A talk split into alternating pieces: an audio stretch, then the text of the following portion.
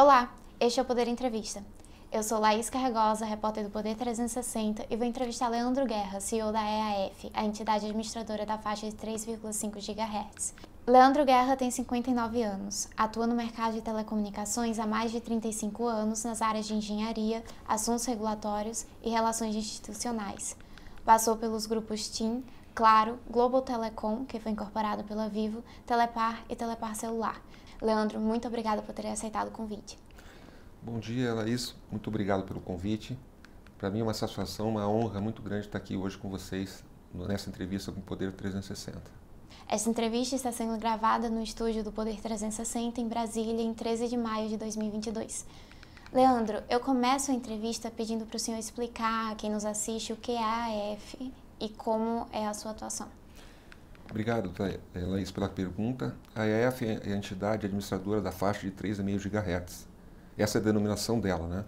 E uh, ela, ela, ela, é responsável por executar alguns projetos que estão especificados no leilão do 5G, no edital do leilão do 5G, com uma obrigação das próprias operadoras que venceram os lotes nacionais, né? Essas três operadoras, que são, é claro, a TIM e a Vivo, uh, são obrigadas a aportar um recurso para constituir a EF, que é a entidade administradora da faixa. Uh, nós temos três grandes objetivos aqui para desenvolver. Né? A EF executa, uh, está executando já o primeiro projeto, que é a limpeza da faixa de 3,5 GHz. A faixa de 3,5 GHz é a frequência primária né, para o desenvolvimento do 5G no Brasil.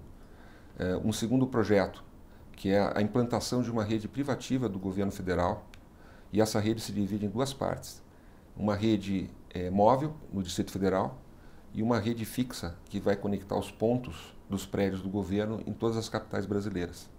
E o terceiro projeto é a implantação de seis infovias. Infovias são redes de fibra ótica na região amazônica, na, na bacia amazônica, nos rios. E, são, e é uma tecnologia inovadora, desenvolvida muito no Brasil, que é a implantação de cabos subfluviais no leito dos rios para que possa levar conectividade àquela região que é muito carente né, de telecomunicações. É, o 5G ele pode ser adiado nas capitais com novo prazo em setembro ao invés de julho, como estabeleceu o leilão do 5G. A recomendação é do GAISP, o grupo criado pelo governo federal para acompanhar a implementação da tecnologia, e foi sugerida pela EAF, o que levou ao pedido para prorrogação de prazo. Daí, esse é um ponto muito relevante, é bom que se esclareça. Né? É, nós temos uma governança no processo em que a EF leva os elementos, mas quem toma a decisão é o GAISP.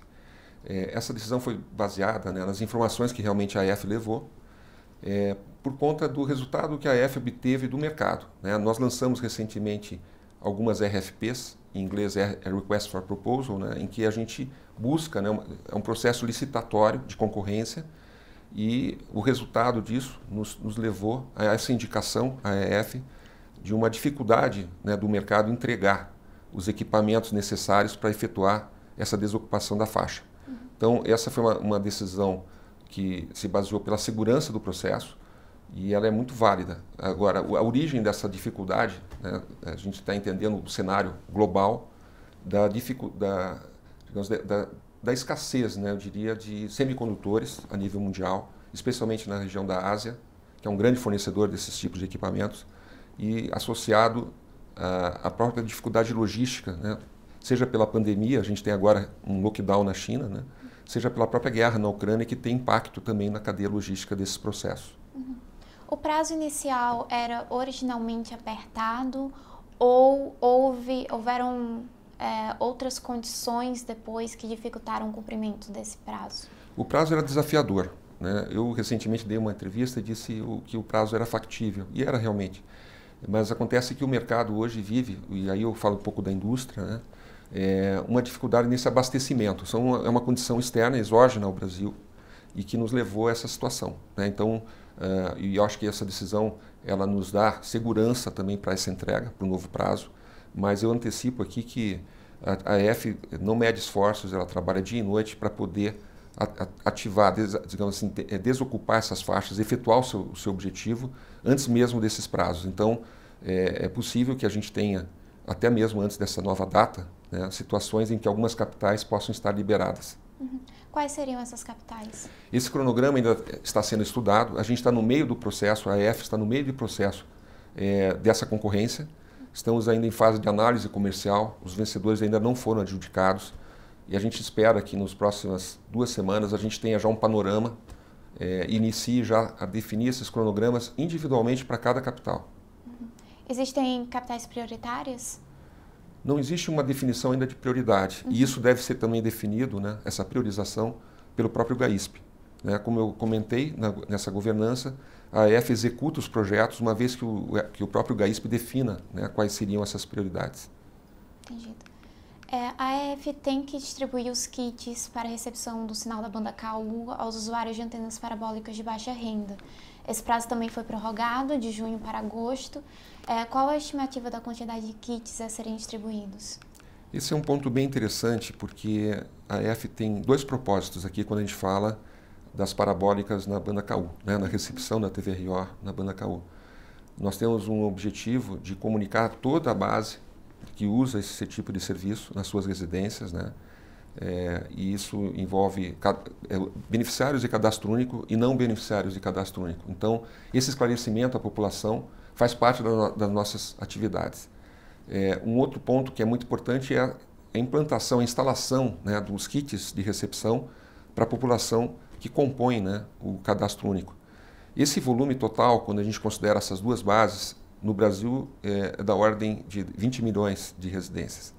Praticamente um pouco mais da metade são usuários de cadastro único. Né? Então, nós estaremos instalando gratuitamente para um pouco mais de 10 milhões de residências, onde você tem ali um, cadastro, um beneficiário do cadastro único. Uhum.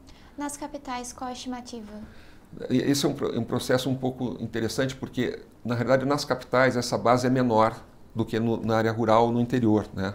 Então, nas capitais, nós temos uma estimativa de 260 mil usuários de cadastro único que utilizam uh, a TVRO. Estou falando de todas as capitais. Uhum. Né? Isso, esse número, é, na realidade, é uma, é uma estimativa, porque é um cruzamento de duas bases de dados. Né?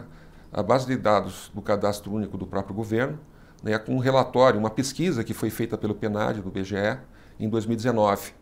E, e, o cruzamento dessas duas informações nos levam a uma estimativa desse número de 260 mil em todas as capitais. Entendi. Como vai ser feita a comunicação aos beneficiários do cadastro único? Nós já desenvolvemos um plano de comunicação. Nós estamos nesse momento planejando o nosso plano de mídia.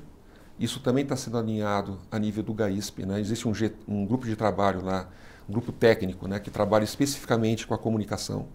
É, vai, ter, vai ter uma comunicação geral, né, com, com todo, para toda a base, como eu comentei, e depois uma comunicação mais dirigida para o beneficiário do cadastro único poder tomar as ações, porque aqui um quesito importante é que o usuário do cadastro único, o beneficiário do cadastro único, ele, ele vai ter que entrar em contato com a EAF através dos canais que nós vamos estar divulgando para que ele seja elegível né, à instalação desse novo kit na banda KU.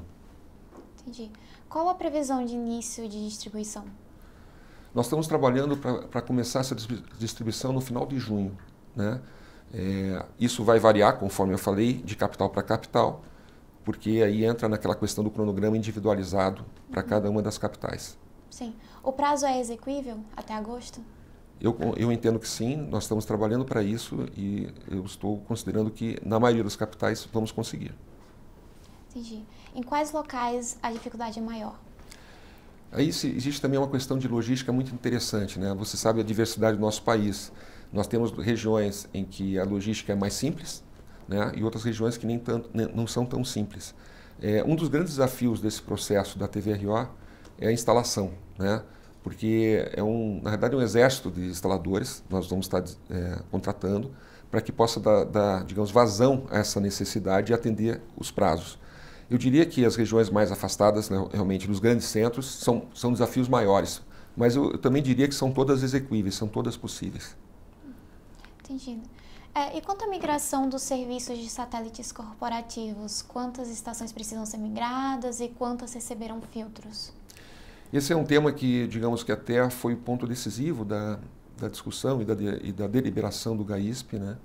É, esse é o, é o, principal, digamos assim, dificuldade que nós temos hoje em termos de fornecimento de equipamentos.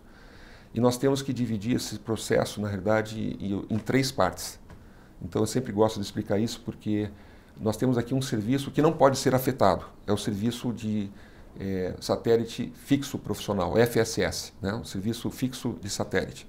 Essas estações elas estão distribuídas no território e elas são divididas em três grupos. Né? Um primeiro grupo em que funciona no que a gente chama de banda C é, estendida, que varia, eu, eu vou usar o termo técnico, né? ela varia de 3.625 MHz e 3.700 MHz. Uhum. As estações que operam nessa faixa, elas têm que ser migradas para outra posição da banda C, que é a banda de 3,5 GHz.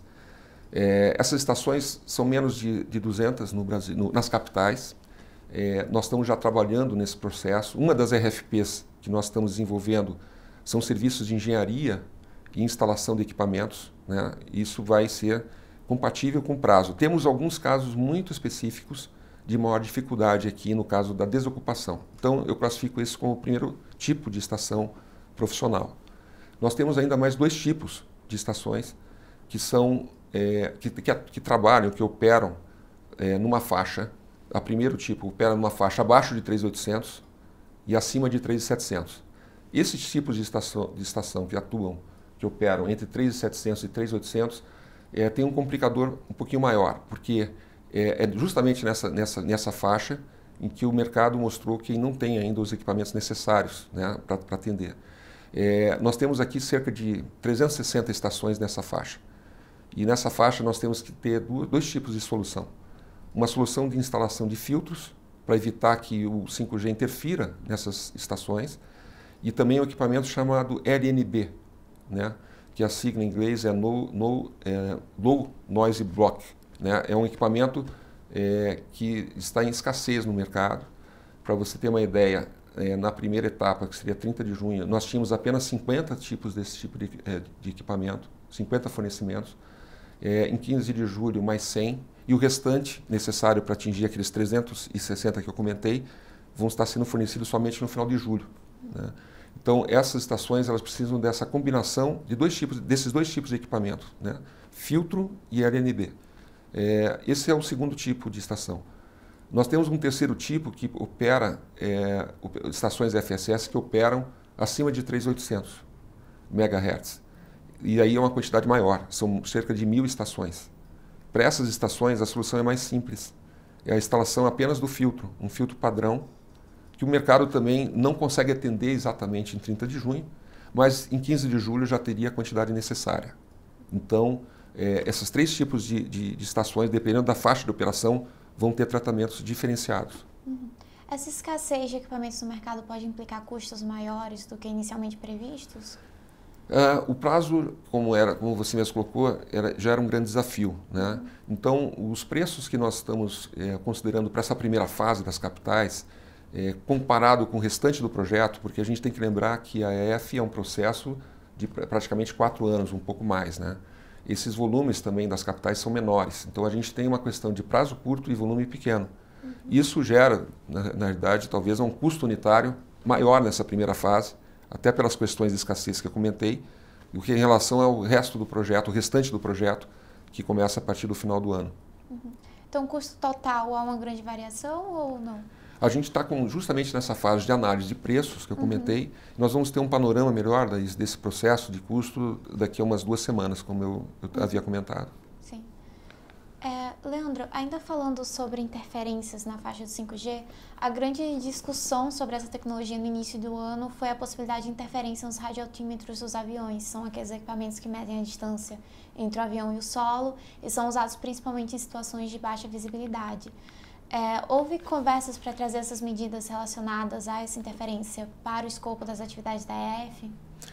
Esse é um tema que tem é um ponto de atenção. Uhum. O governo e a Anatel têm se preocupado muito com esse, com esse tema.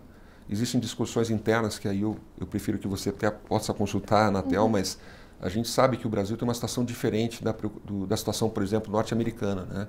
Nos Estados Unidos, a proximidade do 5G com esses equipamentos altímetros é muito, muito próxima. Né? Essas faixas elas atuam muito próximas, esses dois serviços. Uhum. Aqui, para você ter uma ideia, lá nos Estados Unidos são menos de 200 MHz a distância. É, aqui no Brasil nós temos uma distância muito superior né, do 5G é, para a faixa de operação dos altímetros. Uhum. É cerca de é mais de 500 MHz. Então essa banda de guarda que a gente chama tecnicamente na engenharia de 500 MHz deve ser suficiente né, para evitar qualquer tipo de interferência. Uhum. Mas, de qualquer forma, existe, é, digamos, uma preocupação muito grande em relação a isso, pela, digamos, pela importância, pela relevância desse serviço, né? É, e isso deve evoluir né, nos próximos semanas, eu diria. Uhum. Então, esse debate ainda não foi pacificado? Ele está no meio de, uma, de um digamos, debate técnico Sim. que passa, como eu falei, pelo, pelo próprio governo, né, na definição de quais seriam essas condições de total proteção dessa faixa. Uhum. E, o, e, a EF, como eu, eu comentei no início, ela é uma executora, né? Ela, a, nós operamos e a, as decisões que são tomadas a nível de GAISP. Uhum. Né? E aí, a partir daí podemos tomar uma ação. Entendido. É, outra atribuição da EAF é colocar em operação a rede privativa do governo. Essa rede será entregue no limite do prazo de quatro anos estabelecido no edital do 5G ou a EF pretende antecipá-lo? Nós já estamos começando a estudar esse tema. Uhum. Né? Existe uma questão importante aqui, Laís, de demanda. Né? Uhum. Nós temos, no, no, no, caso, uma rede móvel para implantar, uma rede celular em Brasília, como eu comentei, e redes fixas né, a serem implantadas em cada capital. É, a gente sabe o quantitativo, por exemplo, dessa rede fixa. O edital prevê cerca de 6.500 pontos para serem conectados. São prédios do governo federal, com banda larga de ultra velocidade e nós ainda não temos a definição de quais são esses pontos e as características técnicas para poder construir essa rede. Esse debate já foi iniciado né, e nós estamos aguardando o desfecho desse processo para poder iniciar o, o, digamos assim, o planejamento da, da, rede em si. O mesmo, o mesmo raciocínio serve para a rede móvel em Brasília. Né? Existem é, elementos de demanda, seja a nível de cobertura, de características do tráfego, que nós vamos ter que seguir no nosso planejamento. Então, essas definições estão sendo é, discutidas agora. Sim. O senhor mencionou os estudos técnicos. É, poderia esclarecer quais são as etapas necessárias para colocar essa rede em operação? Nós temos aqui uma, primeiro uma situação que definição de demanda, no caso da rede fixa, né? quais são os pontos que precisam ser atendidos, é, a característica de velocidade, qual é a velocidade que, que se objetivo que se quer atingir. A questão da segurança é muito importante nessa rede, porque aqui nós temos já no edital um conceito de cibersegurança muito relevante. Tanto a rede fixa do governo quanto a rede móvel vão ter que ter o, o melhor nível uh, de, de, segurança possível, né? o, o, digamos assim, o nível de melhor qualidade que o mercado consegue atender. Então essas, essas posições, essas definições vão ser essenciais para que a gente comece a fase de planejamento. Uma vez que a gente tem essas informações, a EF inicia seu planejamento, depois um projeto né, aplicado a, a cada situação, e desenvolve a implantação dessas redes. Entendido. E no final, antes que eu esqueça, essa rede ela é entregue ao governo né, para que ele possa, a partir dali, operar é, tanto a rede móvel quanto essas redes fixas. Sim. Há um processo de também transferência de conhecimento para o governo para que essas redes sejam operadas por ele?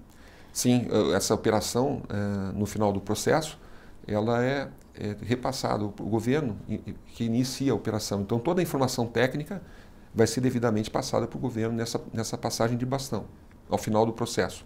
E como você mesmo bem colocou, esses dois esse processo, tanto da rede fixa quanto da rede móvel, nós temos um prazo de quatro anos para executar. Entendido. É, a F Sim, outro, outro ponto é, no escopo das atividades da EAF é a implementação do Programa Amazônia Integrada e Sustentável. É, quando a primeira infovia deve ser entregue? O prazo também aqui, no caso das seis infovias que eu comentei, são quatro, é de quatro anos. Sim. E nós pretendemos fazer essas seis infovias em duas etapas. A primeira etapa com três infovias, uma segunda etapa com outras três infovias, uhum. de uma forma escalonada. É, é, uma, é um desafio muito grande. É, já existem duas infovias, uma praticamente construída e a segunda é, já sendo entregue, sendo, sendo construída agora, né, com recursos da, é, de sobras do outro processo, que é o processo da EAD Giret, e nós vamos executar essas seis. Então, o que, que a gente pretende fazer? É fazer essa, essa etapa em duas, em duas, fazer duas etapas, a primeira, a primeira etapa com três infovias e a segunda etapa complementando as outras três infovias. Esse processo deve ser iniciado esse ano, das, da primeira fase de três infovias. É um, um estudo de viabilidade técnica. É, uma coisa interessante é que o, o Amazonas, o, os rios na, na bacia amazônica têm tem, tem comportamentos totalmente diferentes, um rio do outro. Né? Existem características mesmo de vazão, de velocidade, diferentes, né, de, de volume de água diferentes até. E, e sempre tem uma característica de sazonalidade né, para a execução dos, dos processos de, de, instalação e de engenharia. Porque os rios eles variam muito o seu volume durante o ano, então tem momentos, épocas específicas para desenvolver cada etapa desse projeto. Uhum. Quais seriam as primeiras infovias? Quais são os trechos? Bom, isso está sendo ainda definido, estudado. A gente já tem uma, uma digamos assim, uma ideia, mas ainda não está 100% definido. Né? Nós estamos nessa fase de planejamento. O outro grande assunto neste ano tem sido a concentração do mercado de telecomunicações, principalmente com a venda do imóvel. É, apesar de as três grandes companhias, Claro, Vivo e TIM, terem sido as grandes vencedoras do leilão 5G, algumas entrantes e outras operadoras menores adquiriram faixas. É, como o senhor avalia o cenário de competição no mercado de telefonia e dados móveis? Essa, essa questão da competição é sempre muito benéfica para o consumidor e para o cidadão brasileiro. Né? O, a telefonia móvel não é um processo trivial, ela, ela precisa de sempre investimento intensivo, é um grande desafio para quem entra nesse mercado.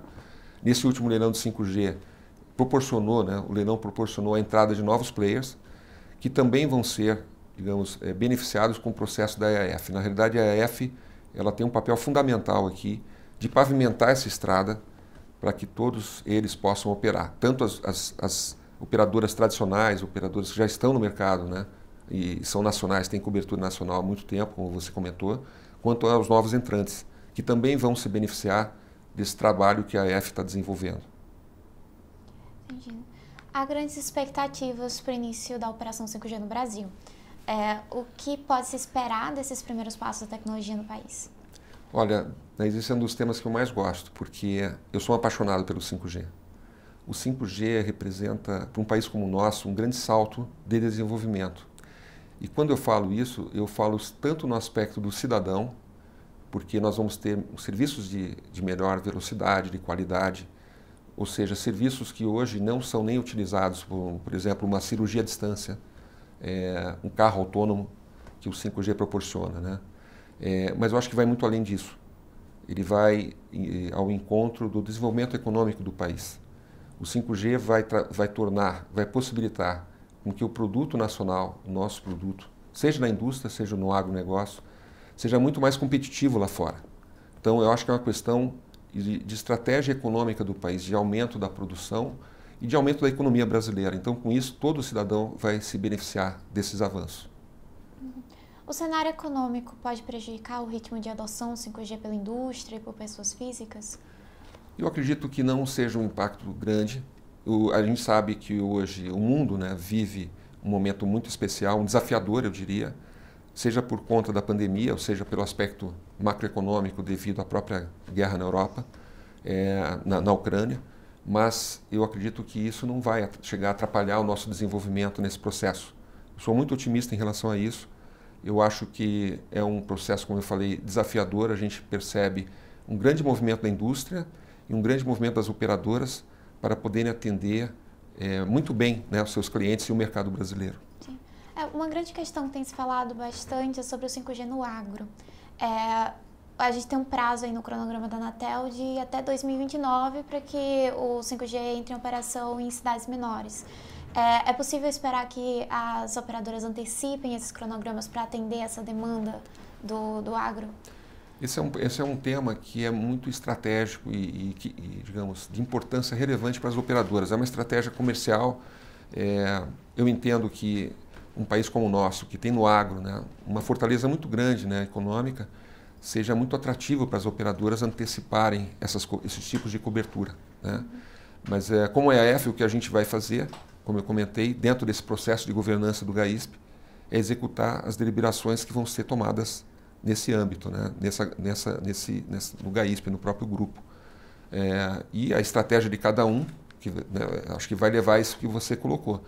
É, realmente o, o agronegócio é um grande desafio, nosso território ele é continental, mas a nossa riqueza é muito grande no interior do Brasil, né? o que faz sentido, digamos assim, o que você colocou. Bem, chega ao final esta edição do Poder Entrevista. Em nome do Jornal Digital Poder 360, eu agradeço ao Leandro Guerra. Obrigado, Laís. Olha, é uma satisfação muito grande estar aqui. Eu queria só destacar que a EF trabalha dia e noite, 24 horas por dia, para poder atender e ter celeridade nesse processo. É, eu comentei ontem no, no GAISP que esse processo de compra, de, de consulta ao mercado, ele foi um, um, processo muito rápido, muito ágil da nossa parte. É, para você ter uma ideia, o caso dos filtros, né, que a gente está falando da proteção das estações FSS, a deliberação da especificação técnica foi definida no GAISP no dia 20 de abril. Uma semana depois, nós já estávamos com o processo de RFP na praça, no, no mercado, para poder ter uma agilidade nesse processo. A gente sabe, conhece tem plena ciência da nossa responsabilidade, mas nós estamos muito otimistas com o resultado final. Nós estamos, como eu falei, muito focados e sabemos da importância do processo para a EF. Muito obrigado. Eu agradeço também a todos os web espectadores que assistem a este programa. Essa entrevista foi gravada no Estúdio Poder 360, em Brasília, em 13 de maio de 2022. Para ficar sempre bem informado, inscreva-se no canal do Poder 360, ative as notificações e não perca nenhuma informação relevante. Muito obrigada e até a próxima.